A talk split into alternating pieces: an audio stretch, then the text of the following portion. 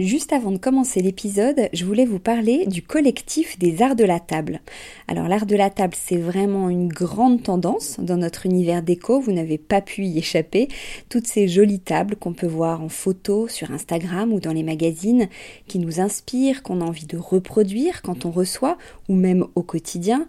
Tous ces chefs et ces restaurants qui font attention autant au contenu qu'au contenant, et toute cette jolie vaisselle qu'on peut voir dans les boutiques, eh bien c'est tout ça que défend le collectif des arts de la table, qui a pour ambition donc de promouvoir et de valoriser la filière française des arts de la table. Grandes marques, créateurs indépendants, artisans et détaillants passionnés, ils sont tous unis d'une même voix pour faire rayonner leur savoir-faire et leurs produits mais aussi pour vous inspirer. Tous les mois, le collectif des arts de la table vous propose une nouvelle tendance qui vous donne plein d'idées sur les matières, les couleurs et les formes du moment, et bien sûr une sélection de produits de marque française que vous pouvez donc retrouver sur leur site lesartsdelatable.fr ou sur leur compte Instagram lesartsdelatable. Allez, place à l'épisode maintenant. Bienvenue sur Décodeur, le podcast qui parle de celles et ceux qui font la déco aujourd'hui. Je m'appelle Hortense Leluc et à chaque nouvel épisode, j'invite à mon micro un architecte ou un designer, une marque reconnue ou émergente, un entrepreneur ou un influenceur, quelqu'un que vous allez connaître ou pas, mais qui dans tous les cas va nous parler déco. Son parcours, son métier, son quotidien, son univers, ses goûts, on saura tout. Enfin, j'espère.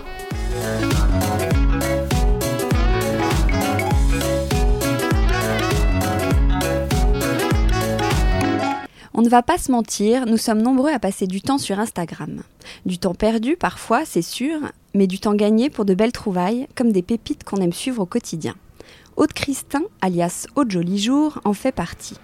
J'ai découvert son compte et son univers feutré et féminin il y a quelques mois. Je ne sais rien sur elle, j'ai cru comprendre grâce à ses photos qu'elle était styliste, photographe, décoratrice, influenceuse aussi, alors j'avais envie de la rencontrer pour en savoir plus sur elle, tout simplement. Bonjour Aude. Bonjour Hortense. Alors je viens de le dire, je sais assez peu de choses euh, sur vous. Donc est-ce que vous pourriez euh, dans un premier temps vous présenter, nous raconter votre parcours et nous dire ce que vous faites euh, aujourd'hui? Avec plaisir. Alors, je vais pas tout de suite donner mon âge puisque j'ai commencé dans les années 90. Donc je vais j'approche la cinquantaine. Je ne l'ai pas encore. Donc j'ai commencé par les arts appliqués en design textile. Et tout de suite, je me suis orientée vers la décoration, vers l'habitat et l'intérieur, parce que c'est vraiment ce qui m'intéressait le plus. J'aurais pu faire de la mode, mais non, c'était la déco. Et de là, euh, j'ai eu une première expérience avec Marie-Claire Maison comme styliste déco avec des rencontres fabuleuses, Daniel Rosenstrauch, Paola Navon, euh, voilà, des grands de la déco qui m'ont euh, un peu traîné partout.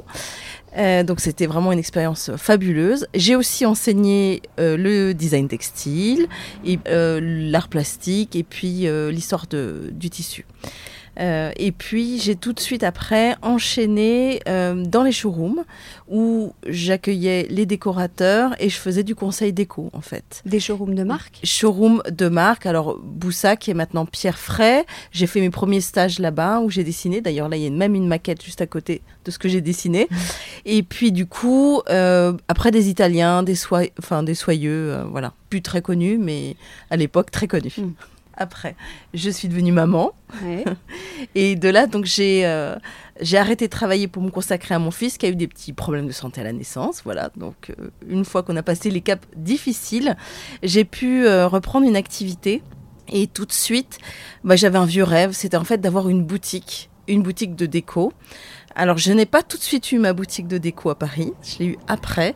J'ai commencé, on va dire, petitement mais pas si petit d'ailleurs, avec un concept store de mode et déco enfant, enfin voilà, consacré à l'enfant. J'étais jeune maman, c'était pratique, euh, c'était vraiment euh, l'époque de Serendipity pour euh, celles et ceux qui connaissent.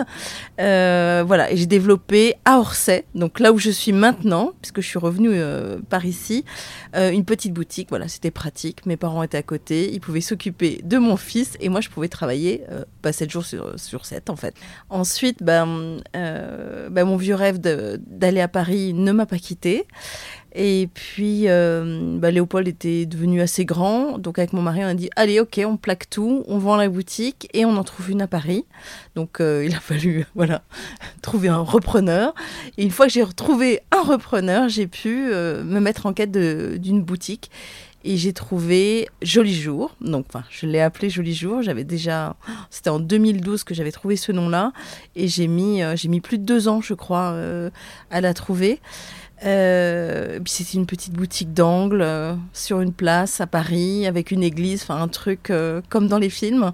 Et euh, bah, j'ai eu un coup de cœur. Voilà. Et bah voilà, l'aventure était partie pour enfin avoir ma boutique de décoration à Paris. Donc vous vendiez des, des objets, des meubles. Voilà, il y avait du meuble. Voilà, je faisais vraiment une sélection. L'idée c'était de, de, proposer mon univers et avec une sélection de créateurs parce que j'ai toujours euh, étant créatrice moi-même à la base, euh, voulu mettre en avant des talents, donc de l'artisanat, des créateurs ou euh, des belles marques qui avaient une, euh, on va dire une belle philosophie. Donc euh, je suis allée en quête euh, de plein de choses. Et puis, bah, c'était un espèce de, voilà, de, de petit bazar déco très bohème où je proposais bah, aussi bien des canapés que des rideaux, que des coussins, des petits bijoux, enfin plein de coups de cœur en fait. D'accord. Et ça a marché? Alors, ça marchait. Euh, J'étais devant une église, donc je travaillais réellement, physiquement, 7 jours sur 7. Euh, qui est très mignonne, je, on peut dire. Oui, elle était mignonne, cette boutique tellement charmante. Ouais. Mais effectivement, alors j'étais seule. Euh, c'est difficile de travailler seule, 7 ouais. jours sur 7. J'ai développé pour faire connaître euh, cette boutique et la boutique en ligne et l'Instagram, ce qui fait que vraiment, je, je, bah, je suis arrivée à un burn-out en fait. Hein, ah, voilà, oui. euh, je suis, y a, mon corps m'a dit stop. Euh, je me suis réveillée une nuit en train d'étouffer, je ne pouvais plus, bah, je pouvais plus me lever, donc j'ai dit stop. Ouais, vous étiez épuisée. Épuisée, épuisée physiquement, et j'y arrivais plus. Donc j'ai dit bon ben voilà, on va arrêter. On s'arrête. Euh, C'était un peu à regret, mais, euh, mais je me suis dit, voilà, euh, c'est pas grave, c'est un signe. Je vais quand même essayer de, de poursuivre quelque chose. Voilà. C'était une expérience. C'était une expérience. Enfin, sur voilà. Ce qui est important, c'est c'était un rêve. Je l'ai fait. J'ai pas le regret de ne pas l'avoir fait. Voilà, donc je l'ai fait. Et pourquoi ça... ne pas avoir arrêté les choses, à, les, les, activités à côté? Euh, Alors, le, ce point de vente dans le 15e, le problème c'est le 15e, c'est que c'était un peu compliqué. Euh, c'est très dur le commerce. Il faut faire venir du monde en permanence et se faire connaître. Donc quand on crée quelque chose comme ça, il faut vraiment être très très actif euh, bah, pour faire déplacer les gens. Voilà. Donc du coup, je ne pouvais pas arrêter de communiquer dessus. Alors il aurait fallu que je voilà, que je puisse prendre quelqu'un pour m'aider. Je ne pouvais pas encore financièrement. Quand on commence une ouais. activité, financièrement, on peut pas. Donc vous avez voilà. décidé de fermer la boutique. Exactement.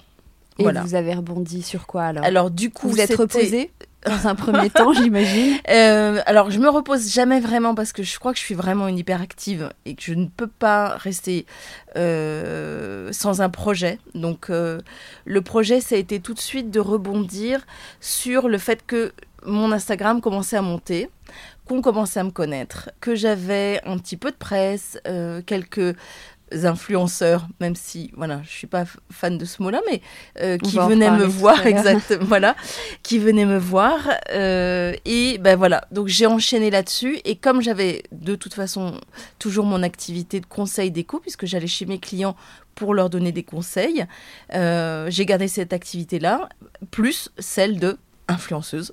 D'accord. Alors vous faites, on va revenir sur chacune peut-être des, oui. de vos activités. Le, le, métier de styliste, vous faites donc des, des scénographies, des oui. compositions pour des marques. Ça veut dire euh, quoi en fait? Alors en fait, l'idée, euh, c'est de mettre en scène et mettre en, en, en, valeur. Alors ça peut être un produit, ça peut être une collection, euh, ça peut être, alors ça peut être pour un shooting par exemple, pour pour un magazine. Donc ça va être un intérieur. Moi, je vais intervenir pour venir placer. Alors pour choisir et placer, je sais pas, des coussins, des objets, et je vais les placer d'une manière esthétique pour raconter une histoire et pour créer. Euh, Mais vous travaillez pour photo, la marque une belle ou image. pour le magazine? Alors. Euh, je peux avoir une demande pour des magazines, je peux avoir des demandes pour des marques, peu importe en fait. Par exemple, derrière chaque photo qu'on voit dans un, dans un catalogue, ça a été pensé, c'est le travail de quelqu'un et c'est le travail d'un styliste. Exactement. Styliste ou set designer, on appelle ça. Exactement. Ah oui, alors on entend beaucoup ce terme de set design, ça veut dire quoi En fait, sur un, sur un shooting plateau, le set designer, il va mettre en place les, les produits pour la photo. Euh, donc je, je, fais de tout. Hein. Je vais faire des très jolies décos euh, avec le monde sauvage, par exemple, avec vraiment des vraies ambiances comme à la maison, chez moi. Et puis, euh, quand j'ai fait du set design pour Monoprix, euh, j'ai pu mettre en scène un ballet euh, WC. vie. Un... Ben oui, c'est la vie. C'est aussi mon travail euh, de pouvoir mettre en valeur ou deux petites assiettes euh, ou des bougies pour Pâques. Tout est possible. voilà. Donc sur les dernières photos sur Monoprix, il y avait mon travail derrière aussi. D'accord. Alors, quels sont justement sur quoi vous travaillez pour une composition? Il y a des, des étapes, des critères? Qu'est-ce qu'il faut regarder? Alors, euh, moi j'ai une formation effectivement hyper artistique. Euh, aux arts appliqués, surtout en design textile, on était quasiment comme des beaux-arts. On travaillait vraiment. Euh, j'ai toujours tout travaillé comme euh, des tableaux. Mes photos, j'ai travaillé comme des tableaux. Donc il y a une composition pour que visuellement on ait un effet sur la matière, sur la lumière. Je travaille beaucoup avec la lumière naturelle. J'ai jamais de lumière artificielle. J'ai horreur de ça. J'aime bien les contre-jours. Euh, des choses un petit peu comme euh, des natures mortes. J'aime assez travailler l'esprit nature morte. Tout est travaillé et dans la lumière et dans la composition, comme un tableau classique, on va dire. Donc je vais placer mes coussins, euh, tel euh, bouquet, tel vase, etc. C'est, je m'y reprends à plusieurs fois. Hein, quand je fais pour une photo, parfois il y en a, euh, il y en a, je sais pas, 20, 30. Hein, voilà, Ah oui, c'est pas, ce qu'on euh, pas. c'est jamais une photo, c'est, c'est jamais réellement spontané en fait. Il y a tout un travail derrière, on bouge, je bouge même quand je prends la photo, le curseur sur la lumière pour voir si je mets plus ou moins de lumière. Le contre-jour, je viens, j'interviens sur tout. Et vous allez faire combien de photos pour la photo réussie? Je peux en faire une trentaine et finalement choisir la première.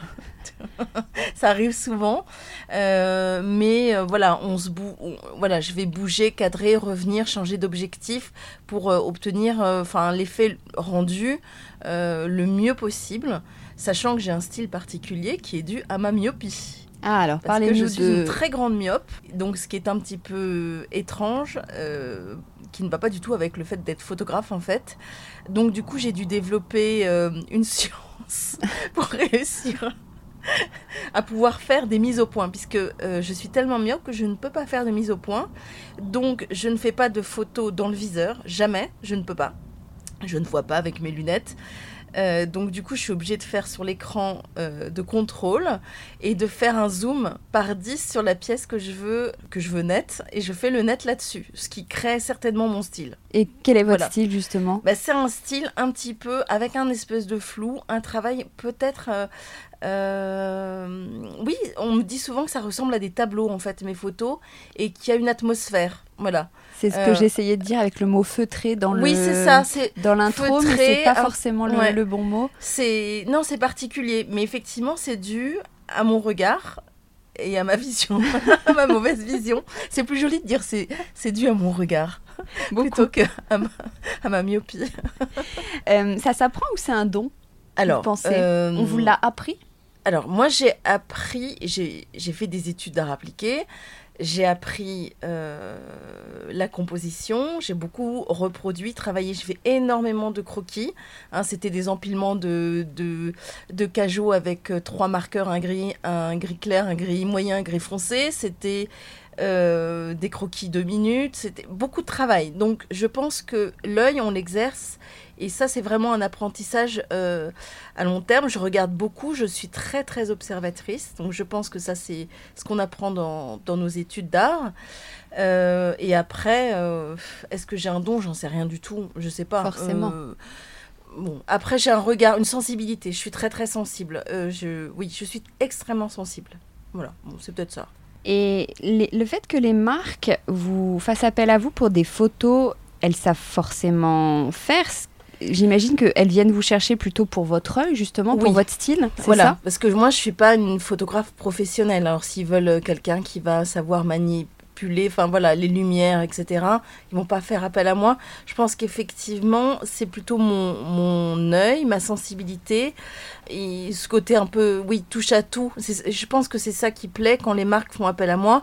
Et alors, c'est beaucoup de marques textiles parce qu'effectivement, euh, moi j'ai une sensibilité vers le tissu. Et vous pouvez en citer des marques avec lesquelles vous travaillez? Oui, euh, alors la première, vous la connaissez, je l'ai déjà citée, donc c'est Le Monde, Sauvage. Euh, avec Béatrice Laval qui est épisode 4 ou 5. Voilà, avec Béatrice. Alors on, on, a fait à peu près les mêmes études, elle les arts déco, moi les arts appliqués. On, a, on est de la même année, on est de même âge, donc je pense qu'on a un peu, voilà, des sensibilités, voilà, semblables. Il y a aussi une autre marque qui est un petit peu concurrente, qui s'appelle En fil d'indienne, euh, avec Fabrice Cotet, et euh, un peu la même histoire que, que Béatrice. Et j'avoue, j'aime beaucoup aussi euh, son approche et les matières, enfin voilà, les couleurs. C'est toujours moi les matières et les couleurs hein, qui me touchent. Après, il y a eu le papier peint au fil des couleurs. Donc là, on n'est plus sur le textile, on est sur le papier. Comment vous les trouvez sont, sont elles qui vous contactent ou vous, vous démarchez aussi des marques pour proposer vos Il y a les deux. Moi, je suis contactée par des marques. là, bientôt, va y avoir quelque chose avec Géant. Vous allez voir, ça va être voilà un petit, un petit coucou. Mmh. Voilà. Et en général, donc je suis contactée par les marques. Ou bien, euh, bah, par exemple, pour Enfil d'Indienne, j'ai travaillé avec eux quand j'avais ma boutique. Donc on se connaissait déjà. Hein. Donc euh, il y avait ce, ce rapport-là. Sinon, je suis contactée par les marques et alors je les sélectionne quand même toujours en fonction euh, bah, de mes goûts. Il faut que ça corresponde à mon univers, hein, euh, forcément. Euh, il y a plein de partenariats et de, choses que je refuse parce que je m'y retrouve pas, ça n'a pas de sens pour moi. et puis voilà, faut qu'il y ait un rapport avec l'artisanat, une certaine éthique, une façon de travailler qui me corresponde en fait. D'accord. Vous avez aussi une, euh, une casquette de décoratrice dont, vous parliez. Je ne sais pas si on peut dire ce, mot précisément. Vous intervenez chez des, particuliers, c'est ça? Quelle est votre mission? Alors en fait, euh, ça va du simple conseil déco où je vais venir deux, trois heures euh, chez la personne par rapport à l'existant, lui donner des conseils d'aménagement. Alors est-ce qu'on va déplacer, rajouter des couleurs, faire des changements? Donc là, je peux donner tout de suite une prescription. rapidement ou jusqu'au euh, conseil déco un peu plus poussé, c'est-à-dire que je vais faire des planches tendances avec des recherches produits euh, ou shopping par rapport, euh, par rapport à une pièce par exemple, voilà, ou, ou, un appartement complet. Donc ce que j'ai déjà fait avec l'appartement parisien en fait. Euh, on a fait des, voilà, des appartements euh, complets de A à Z. Donc, et dans ces cas-là, c'est que les, euh, les, vos clients, c'est qu'ils savent pas ce qu'ils veulent, ou ils osent pas se lancer, ou, ou ils ont simplement le budget, ils n'ont pas envie de se. alors, sur du A à Z, c'est qu'il y a le, le, budget et puis l'envie d'avoir, on va dire, enfin, ma patte, ou parce que ils m'ont repéré sur des reportages ou des choses comme ça, ils ont vu que j'avais un, un, style, voilà, parce que je commence, on me repère pour mon style un petit peu euh, cool chic, campagne, poème, euh, voilà.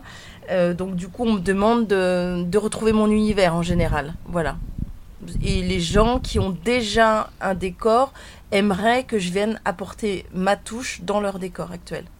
La, déco, c'est un sujet qui n'est pas forcément évident. J'imagine que c'est pour ça que vos clients font appel à, vous. Ils savent pas comment se lancer. Par quoi on doit commencer? Comment on s'y prend quand on a envie de repenser sa déco? Euh, alors, euh, moi, je, pense qu'il faut être très instinctif et se faire plaisir, en fait. Il faut se faire plaisir. Effectivement, euh, des gens ont souvent n'ont pas le temps, ont peur aussi de se tromper. Alors, moi, par exemple, j'ai pas peur de me tromper parce que il n'y a rien d'irréversible. Donc, si on fait quelque chose, on n'a pas, on a peint de la mauvaise couleur, on va repeindre. Bon, ça coûte un petit peu, mais du temps et un petit peu d'argent, mais c'est pas catastrophique. Donc je pense qu'il y a une prise de risque que les gens ne veulent pas faire. Et après, par quoi commencer? Ça dépend ce qu'on a comme projet. Soit on, part de quelque chose de complètement brut, donc on va peut-être commencer effectivement par les murs, les sols, etc. La déco viendra ensuite. Il faut avoir une base. Euh, je dis toujours d'avoir une base le plus neutre possible. Euh, pour pouvoir après s'amuser, puisque finalement, tout ce qui est décoration, c'est de l'accessoire. Euh, donc du coup, l'accessoire, c'est vrai qu'on peut avoir, euh, je sais pas, à un moment envie d'avoir des touches de rose, de rouge, et puis l'été, peut-être plus du jaune, pourquoi pas du vert, ou du bleu, peu importe. Donc il faudrait pouvoir avoir toujours une base un petit peu neutre qui va pouvoir s'accorder avec pas mal de choses. Ou être un peu comme chez moi, euh, en mode nomade, c'est-à-dire que je peux tout changer et que j'ai des placards pleins euh, de, de plaids et euh, de coussins que je peux interchanger suivant mon humeur en fait. Ah oui, vous changez souvent votre Je change beaucoup, alors tout simplement parce que je dois animer mon compte Instagram aussi. donc si je fais toujours la même déco, je vais lasser les gens. Donc je pense que ce qui amuse les gens qui me suivent, c'est de voir que je change et que je propose des choses nouvelles tout le temps. Voilà, bon, des fois c'est fatigant. Hein. je recycle un peu quelques photos. Mais effectivement, voilà, je peux montrer qu'avec une base et avec ce que j'ai, je suis capable de. En changeant trois coussins. Voilà, on change trois coussins, on bouge un truc. Tout de suite, on raconte une autre histoire. Et puis ça fait du bien, en fait. Un peu comme euh, si on allait chez le coiffeur ou un truc, voilà. Moi, il faudrait que j'y aille, mais non, je refais ma déco. Ah. voilà. Donc, transition toute trouvée avec euh, Instagram. Vous avez une communauté qui a grandi au fil des mois et des années. Comment elle s'est elle construite, cette communauté? Alors, euh, est-ce que vous l'avez étudié, vous le savez ou... oh Non, j'ai pas vraiment étudié parce que moi, je suis complètement instinctive là-dessus. Euh, ça a commencé, je pense, parce que j'ai été découverte par des journalistes qui ont un peu parlé de moi sur les réseaux sociaux. Enfin, en fait, voilà, ça a fait un peu boule de neige, en fait. C'est un peu l'idée. Euh, et c'est le principe des, réseaux sociaux. Quand on parle de quelqu'un, euh, voilà. Est-ce qu'il y a eu un élément déclencheur ou euh, c'est vraiment au fil des mois et des années? C'est venu, ça se fait vraiment de manière complètement naturelle. Hein. Moi, j'ai pas, j'ai pas de, de pic. Alors j'ai eu un pic quand Déco est venue à la maison me filmer. Euh, j'en avais eu un avant où j'avais eu des petits reportages qui étaient passés euh, dans des magazines euh, comme c'était quoi campagne décoration, Home, etc. Donc j'ai eu des petits reportages. il y a des, zooms sur vous. Voilà, quand il y a des zooms. Et je crois que le mieux, oui, c'était le L déco en vidéo. C'est sympa. Puis en plus, ça repasse. Donc Bon, bah, ça c'est bien. Quand on parle de moi, que je le vois, en fait, ah on voit des petits pics. Donc je cherche, des fois je me dis, tiens, quelqu'un quelqu'un a parlé de, moi, c'est pas possible. Alors sur votre compte, vous parlez beaucoup de votre quotidien, mais c'est toujours lié à la déco, à votre environnement, au, lifestyle. Est-ce que vous êtes fixé des limites euh, à ce que vous voulez montrer ou pas du tout? Euh, alors moi j'ai des limites naturelles parce que je suis quelqu'un d'assez pudique c'est difficile parce que à la fois je suis sur euh, euh, sur quelque chose où je dois euh, me montrer en permanence et en même temps je déteste me montrer. Je me mets très peu en scène, je me montre pas. Je faudrait peut-être que je le fasse un peu plus, mais en fait j'en vois pas l'intérêt donc je le fais pas j'aime partager en fait ce qui me fait plaisir. Alors en général c'est plutôt des, des vues, moi je m'extasie, euh, je vais dans une rue, il y a un petit jardin, il y a un oiseau qui chante, il y en avait un tout à l'heure. Voilà, ça c'est des choses qui vraiment me transportent. Je suis euh, euh, assez à l'écoute de tout ça. Après je sais que ce qui plaît beaucoup aux gens qui me suivent c'est de voir mon intérieur. Voilà. Donc, je, en général, j'essaye de faire plaisir sans pour autant euh, tout dévoiler. Mais je sais que si je mets une vue de mon salon ou de ma cuisine ou de ma chambre, je vais avoir du retour derrière et faire plaisir. Parce que les gens, ils sont là. Alors, euh, effectivement, pour essayer de trouver l'inspiration, j'espère être inspiratrice parce que c'est plutôt ça que je veux faire. Et ce sont mes inspirations que je partage. Et j'espère, voilà, inspirer les autres mais ça reste spontané parce qu'il y a des algorithmes, il y a des statistiques, on peut savoir les meilleures heures, les meilleurs postes. Est-ce que tout ça, ça vous, ça vous encombre ou au contraire, vous vous appuyez dessus? On est obligé euh, d'en tenir compte parce que euh, bien j'aimerais bien m'en détacher, mais en même temps, il faut quand même euh, être vu. Et cette histoire d'algorithme fait qu'il y a, il faut poster à certaines heures pour qu'il y ait du répondant derrière. Plus il y a de répondants et plus effectivement on est vu. Enfin, c'est un petit peu un cercle vicieux. Donc ça demande, oui, ça demande d'être je sais que le matin, il faut que je poste vers 8 heures et le soir, si possible, entre 18 et 19 pour être au rendez-vous. Mais est-ce que vous vous forcez parfois à poster? Ça m'arrive. Ça m'arrive et je me dis, tiens, euh, là quand même, t'as pas fait quelque chose, donc je cherche. Alors comme je suis très créative, euh, je trouve toujours quelque chose, je trouve toujours une idée, hein, quand même. Euh, voilà. Et puis il y a des fois, bah, je suis un peu fatiguée, j'ai pas envie, et donc je peux rester deux jours sans poster. C'est possible. Mais bon, je sais qu'en général, il vaut mieux que je poste le plus possible. Et chaque poste est très réfléchi en amont? Euh, alors, plus ou moins. Je vais plutôt euh, beaucoup réfléchir. Alors, ce qu'on appelle le feed, c'est quand on regarde euh, l'ensemble de toutes les photos, il y a une harmonie colorée, en fait. C'est plutôt ça qui est difficile à travailler.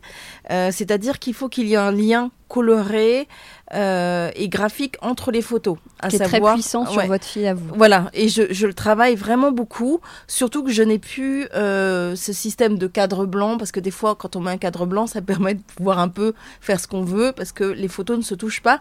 Moi, mes photos se touchent, donc je dois effectivement réfléchir des fois à un gros plan ou un plan plus loin, un paysage. Voilà, je suis quand même obligée de beaucoup travailler ça. Du coup, je travaille un peu moins les textes, parce que en même temps, euh, je préfère avoir un truc un peu simple parce que j'aime bien la simplicité. Voilà.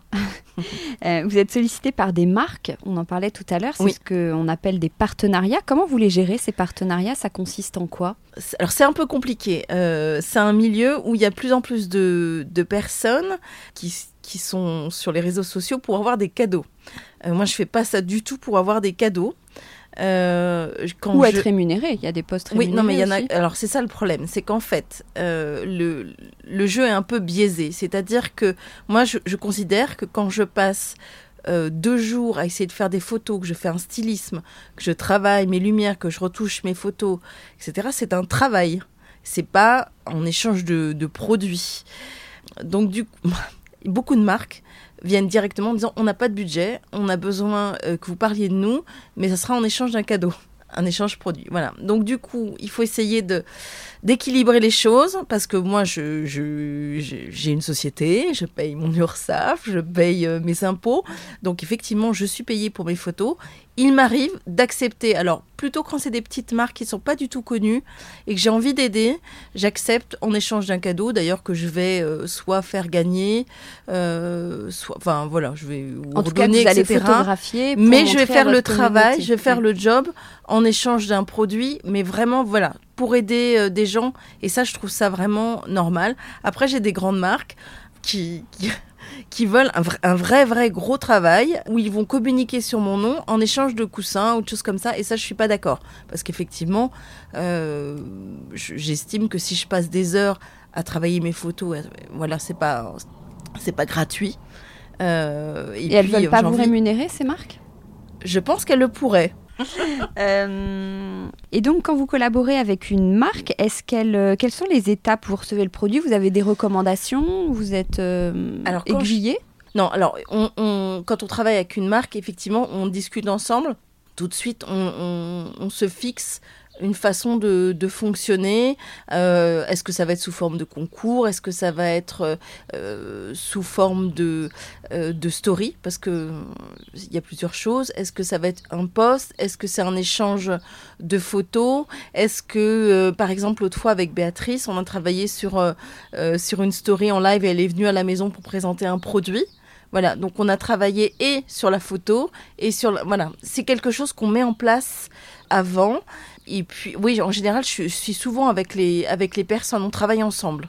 Voilà, on travaille ensemble. Et après, j'ai quand même carte blanche, puisque l'idée, c'est de. C'est qui est ma patte. Mais euh, je pose toujours des questions, savoir voilà, ce qu'ils attendent de moi. J'essaie de. Que, voilà, que tout le monde s'y retrouve.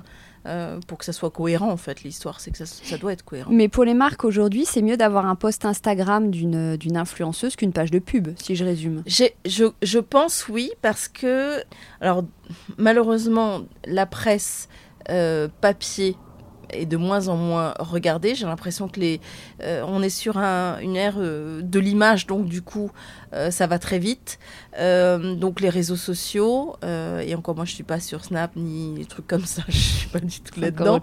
Effectivement, il y a aussi une part de partage. Je pense qu'effectivement, le, alors c'est là où moi je me trouve inspiratrice, mais le côté influenceuse, ce qu'on appelle effectivement, c'est quand on a un dialogue avec les personnes qui nous, qui nous suivent. Je pense que du coup, les petits comptes comme le mien, parce que je suis pas un gros compte, permettent d'avoir un meilleur échange puisque je suis réellement euh, en communication avec les gens qui me suivent. Je leur réponds, euh, j'essaye au, maximum de toujours répondre à tout le monde. Voilà, ce qui n'est pas le cas sur un énorme compte. enfin, vous parlez d'énormes comptes, vous êtes quand même un, gros compte. Euh, j'ai l'impression que justement, au niveau des influenceuses, il y a des espèces, comme une organisation. Il y a le nano-influenceur, le micro-influenceur, le grand compte. Vous, vous êtes oui, moi, à l'aise avec micro, ça, c'est ça, je crois. Ah, ah bon? Euh, Non, je sais pas, je suis à 32 000. Oui, 32, c'est pas mal quand même. Ouais, c'est pas mal. Non, non, mais c'est pas mal, c'est pas mal. Vous vous sentez influenceuse, vous vous sentez, euh, que vous, vous sentez une petite influenceuse alors que vous êtes importante sur Instagram. Euh, vous vous connaissez entre vous? Alors, entre entre influenceuses. Entre influenceuses. J'en connais certaines. Euh, alors après, je, moi j'ai des affinités euh, avec des personnes qui sont peut-être plus de mon âge. Je suis pas très mondaine. j'ai du mal avec les soirées presse, les trucs comme ça. Je suis, en fait, j'ai pas l'air, mais je suis très timide et j'ai horreur de devoir me mettre en avant ou, ou de jouer là. Oh, salut ma chérie, tout ça. Je mm. suis pas du tout comme ça. Donc, et il faut un peu être comme ça dans cette je pense ouais, dans ce milieu-là? Euh, oui, ouais, je pense qu'il faut, il faudrait, moi personnellement, il faudrait que je fasse l'effort d'aller à plein de soirées et que je me montre beaucoup.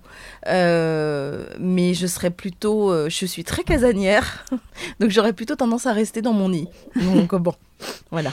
Et est-ce que vous avez subi le, le, phénomène des haters de temps en temps? Alors moi je suis plutôt quelqu'un de très bienveillant j'évite tous les sujets polémiques. Je, j'essaye de ne pas parler de, de, choses qui pourraient euh, euh, être sujet à controverse. Mais j'ai eu un truc. C'était, euh, c'était cet hiver avant Noël. J'avais été contactée par la marque Dupont pour faire la promotion d'un briquet pour allumer des bougies. Le produit était extrêmement beau. Donc je voyais pas le problème à parler de, de, de, ce joli briquet. Voilà. Donc en plus, il me le faisait avec mes initiales et tout ça. Bon, je trouvais ça sympa. Et là, donc j'ai fait une photo et je suis tombée sur une bande de véganes. Alors, je n'ai pas compris le rapport sur le coup. C'est parce qu'il se trouvait qu'apparemment, cette marque avait eu, avait fait euh, une collection avec de la peau d'éléphant. Je ne savais pas du tout. Et donc du coup là il y a eu, c'est parti, ah euh, c'est parti en n'importe quoi. Euh, donc du coup elle se, mes followers fidèles ont commencé à mhm. me défendre. Elles se sont fait insulter par ces personnes qui étaient venues sur le compte. C'était assez hallucinant en fait. Je n'ai pas compris ce qui se passait. Donc bon, je me suis un peu amusée un petit moment à regarder ça. Puis j'ai dit bon allez on arrête les bêtises, on passe à autre chose.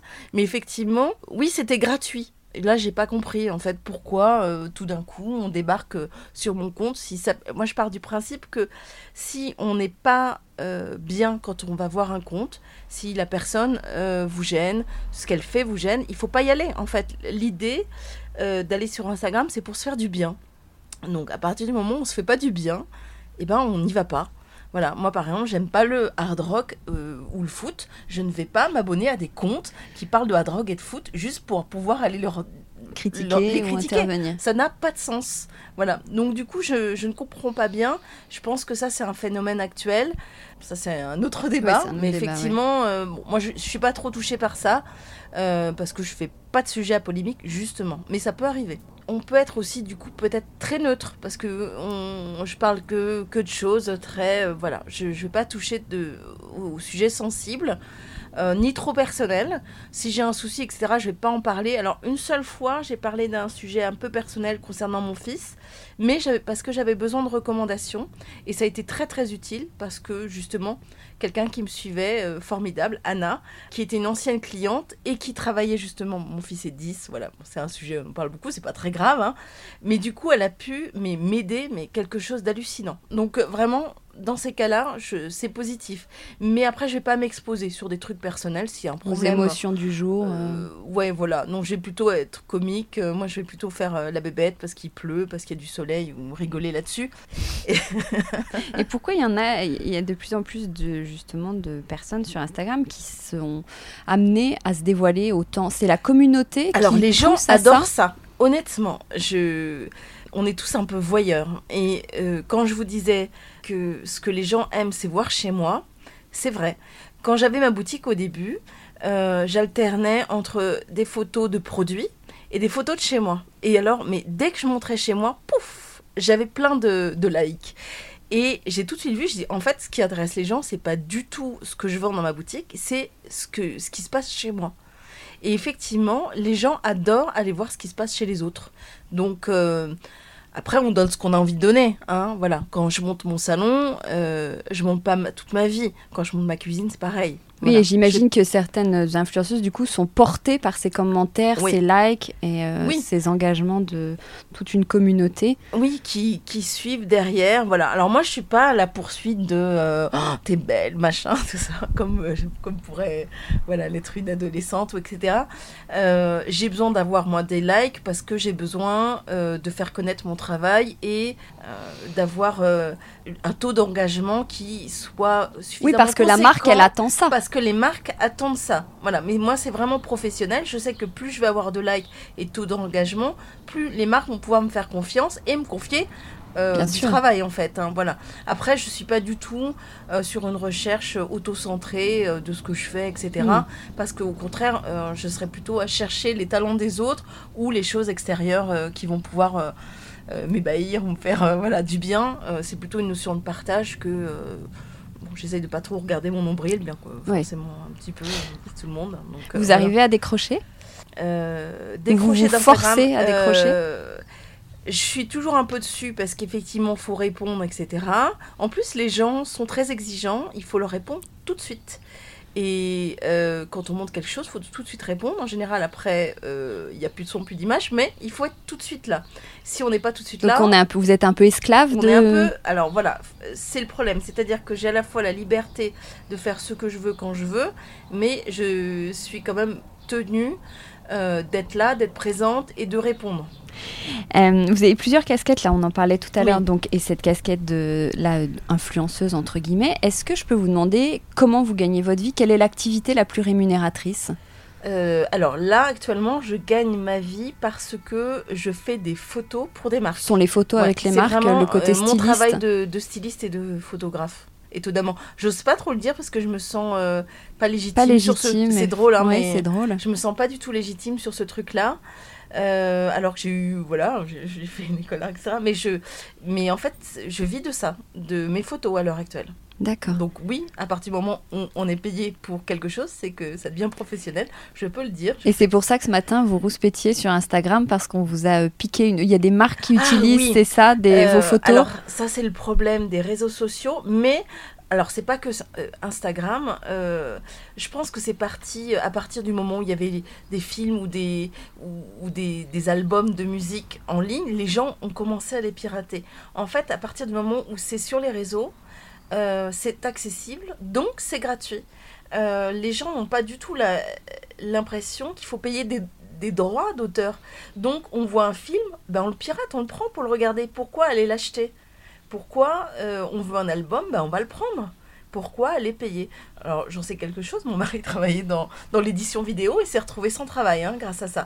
Voilà. Donc, euh, effectivement, euh, c'est un petit peu difficile de tous les jours trouver des, ben, les photos. Alors, là, en plus, elle était même retouchée d'un point de vue couleur et ne pas être cité. Alors certains me citent, mais quand on a été payé par une marque, par exemple, pour faire une photo, et qu'en fait d'autres marques les utilisent pour eux-mêmes euh, alimenter leur compte, ça devient compliqué quand même. Voilà, bon. On fait passer le message. Comment vous décririez votre intérieur? Euh, alors on le dit bohème. Bon, je sais pas si c'est pas un peu euh, galvaudé. Moi, ce que j'aime bien, j'aime bien tout ce qui est un petit peu rétro. Euh, j'adore toutes les années 1900 jusqu'à 1950, mais vraiment les intérieurs, c'est-à-dire la façon de vivre. J'avais une cuisine à un moment qui était très 1900, comme la cuisine de mon arrière-grand-mère. Euh, j'aurais pu avoir un fourneau, euh, voilà. J'avais des petites casseroles émaillées accrochées. J'adore manger dans de la vaisselle émaillée à l'ancienne. J'ai voilà, c'est presque comme un, décor euh, un peu rétro. Voilà, j'ai besoin d'avoir une ambiance qui pourrait se rapprocher, euh, pourquoi pas, un atelier de peintre euh, au début du siècle, des choses comme ça. c'est plutôt des atmosphères que j'essaye de, retrouver. Alors après, oui, c'est un côté bohème, parce que forcément, si on parle d'atelier de peintre, on pense à la bohème. Donc voilà, oui, c'est bohème, parce que c'est des choses un peu nomades, très simples. J'ai à l'heure actuelle, j'ai pas de canapé, c'est un, c'est un lit, donc c'est un divan avec des coussins euh, que je peux retirer euh, comme j'en ai envie. Euh, j'ai, oui, j'ai des choses simples, beaucoup de choses chinées aussi. J'aime pas trop les choses neuves. Il faut qu'il y ait une âme. J'aime bien les objets qui ont une, une âme, une histoire, voilà. Quelle couleur vous aimez bien? Tout de suite, j'ai envie de dire le vert. Euh, les verts de gris, les, les verts un peu bleutés, tout ce qui se rapproche du ciel et de la mer de la Manche toujours la Normandie. Toujours la Normandie. la Normandie, c'est voilà, ça, moi j'ai craqué pour cet endroit et la couleur et la lumière, voilà. Donc du coup, c'est des c'est des verts de gris, on ne sait pas si c'est bleu, si c'est vert, si c'est gris. Un ton un petit peu comme ça. Et votre matière fétiche? Le lin. Le, lin, j'adore le lin. Euh, c'est une matière à la fois euh, rustique et noble, très simple. Voilà, j'aime bien euh, sa trame, euh, sa main, donc le tombé du lin, le lin lavé. je dors dans des draps de lin, je m'habille beaucoup en lin l'été. Je voilà. C'est très actuel le lin en plus. J'imagine que vous n'avez pas attendu que ce soit à la mode. Est-ce que vous suivez les tendances? Alors je, alors non. Bien que finalement, je, pense être dans la tendance, je suis dans l'air du temps, je suis pas euh, hors, euh, hors mode, mais je suis pas à la mode non plus. Euh, j'ai toujours eu le même style. Par exemple, je m'habille avec, voilà, là je suis en noir, j'ai une veste de travail. C'est les vêtements que j'avais dans les années 90 quand j'étais aux arts appliqués. Ça n'a pas changé. J'ai toujours ce style. J'aime bien les choses un peu ample, un peu cool, un peu loose, le style un peu japonais, des choses comme ça. voilà. Donc on va dire que ouais, j'essaye d'être un elle toujours. Qu'est-ce qui vous inspire? Qu'est-ce qui nourrit votre univers? Alors, euh, tout ce que je regarde autour de moi. Donc, je vais être sensible euh, à un parfum de quelque chose, à une matière, à une couleur. Je me promène toujours et j'ai toujours mes yeux partout. Euh, alors, par exemple, j'adore les vieilles portes et les vieilles fenêtres.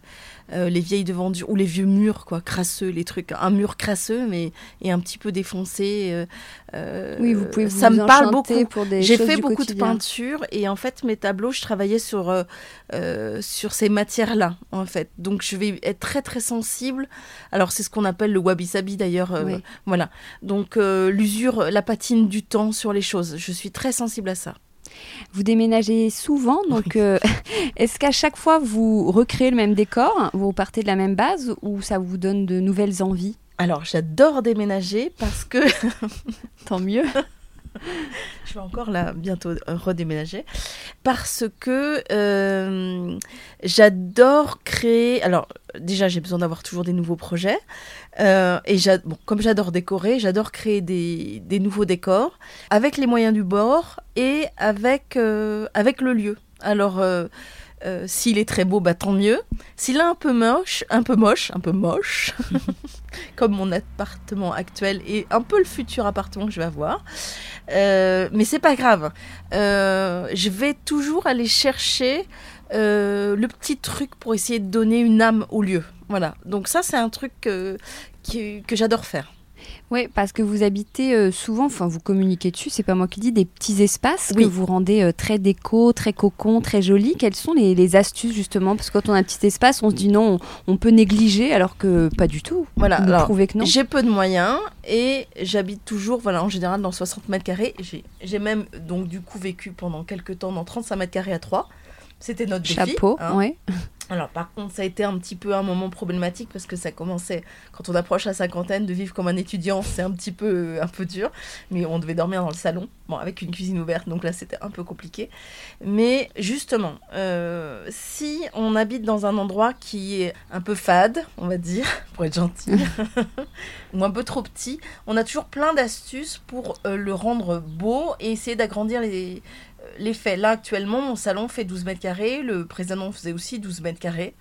12 ou 13 mètres carrés, ce qui est vraiment petit pour un salon. Mm. Et pourtant, j'ai bien un, espace canapé, une bibliothèque avec euh, une télé, une grande table. J'ai réussi à, caser tout ça. Mais par contre, voilà, j'ai des meubles bas, euh, j'ai une table qui est plus étroite. Voilà, il y a toujours des astuces qui permettent de tromper visuellement euh, l'effet et finalement d'avoir toutes les fonctions dans un lieu où on a l'impression qu'on pourrait mettre finalement euh, rien. Oui. ouais, c'est possible. Vous avez une déco qui est assez euh, riche, enfin un peu euh, chargée. Chargée, oui, j'avais peur que ce soit un peu négatif. Vous avez un univers qui est très personnel. Il en dit quoi, votre mari? Alors mon mari, il, a son mot à dire. Il a toujours son mot à, dire. Quand il n'aime pas quelque chose, il me le dit. Hein, ça non. voilà. Je lui demande toujours d'ailleurs, est-ce que ça Hop, il me dit oui, il me dit non. Euh, il me suit parce qu'il sait que euh, je vais créer un, euh, quelque chose de très cocon en fait. Euh, le fait d'avoir plein d'objets, plein de livres, j'adore. euh, par exemple, typiquement, une petite pièce avec une énorme bibliothèque remplie de livres, mais qui déborde là, dans tous les sens, avec un fauteuil, une petite, euh, une petite lampe, une cheminée et un bon petit tapis, un chat sur les genoux. Enfin, c'est génial, quoi. Un chat sur les genoux. Ouais, obligatoire. Je suis désolée. Hortense n'aime pas les chats. C'est un petit peu la raison Pour pour, laquelle nous sommes dans un garage. Parce que c'était la question du jour. Mais pourquoi sommes-nous dans mon garage? J'ai deux chats. Ouais. Mais voilà, pour moi, c'est une notion. euh, les livres et les petits fouillis. J'aime pas, euh, j'ai du mal avec les, les endroits trop bien rangés, trop aseptisés. Euh, pour moi, ça. Alors qu'on se dit qu'il vaut mieux décharger quand on habite dans un petit espace. Eh bien, en fait, euh, alors en même temps, c'est hyper organisé mon truc, hein, parce que je remets systématiquement tout à sa place, parce que visuellement, j'ai placé les choses, en fait, pour que visuellement, il se passe quelque chose. Si tout de suite, effectivement, si on laisse un peu traîner du Ça fouillis, fait vite ça va pas. Ouais.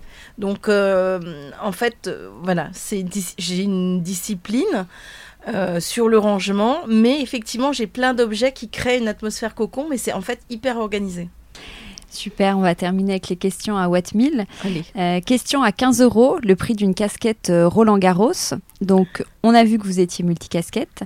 Si vous étiez à la Sécu et que vous deviez vous définir en un mot ou un adjectif, ce serait lequel? Ah, accueillante. Accueillante, c'est Oui. vrai. C'est vrai, parce que là, on est dans un garage qui est... que vous avez réussi à rendre accueillant. Merci. Question à 7 euros, le prix d'un petit réveil. Vous vous appelez Haute Joli Jour. Alors, qu'est-ce qu'un joli jour pour vous? Qu'est-ce qu'une jolie journée? Hum, un bisou dans le cou de mon fils, un rayon de soleil, le petit oiseau qui m'a réveillé, euh, et l'odeur du café. Tiens. Et l'odeur du café. Question à 16 286 euros. Ah, c'est bien ça. Le prix d'une Peugeot 208. Donc on enregistre dans votre garage. Est-ce qu'il y a un endroit dans lequel vous avez déjà été, où vous avez détesté, parce que vous vous émerveillez facilement? Est-ce que ça vous est déjà arrivé aussi de, de, de- de vraiment vous sentir mal dans un lieu? Alors après, ça va être... euh, moi, comme j'aime pas la foule, donc ça va plutôt être dans, dans une, un hall de gare, par exemple, quelque chose de très grand où il y a beaucoup de monde, je vais me sentir mal. Voilà, parce que j'aime les petits endroits. Que, après, euh, j'ai pas eu de, de sensations négatives. Je ne vais que dans des endroits que j'aime. Merci beaucoup Aude. Merci Hortense.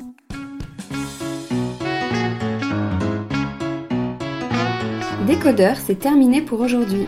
Merci pour votre écoute. J'espère que cet épisode vous a plu. N'hésitez pas à vous abonner à ce podcast, à laisser un commentaire sur iTunes ou sur la plateforme que vous utilisez, à suivre Décodeur sur Instagram, bref, à me faire des retours et surtout à en parler autour de vous. Merci et à la semaine prochaine.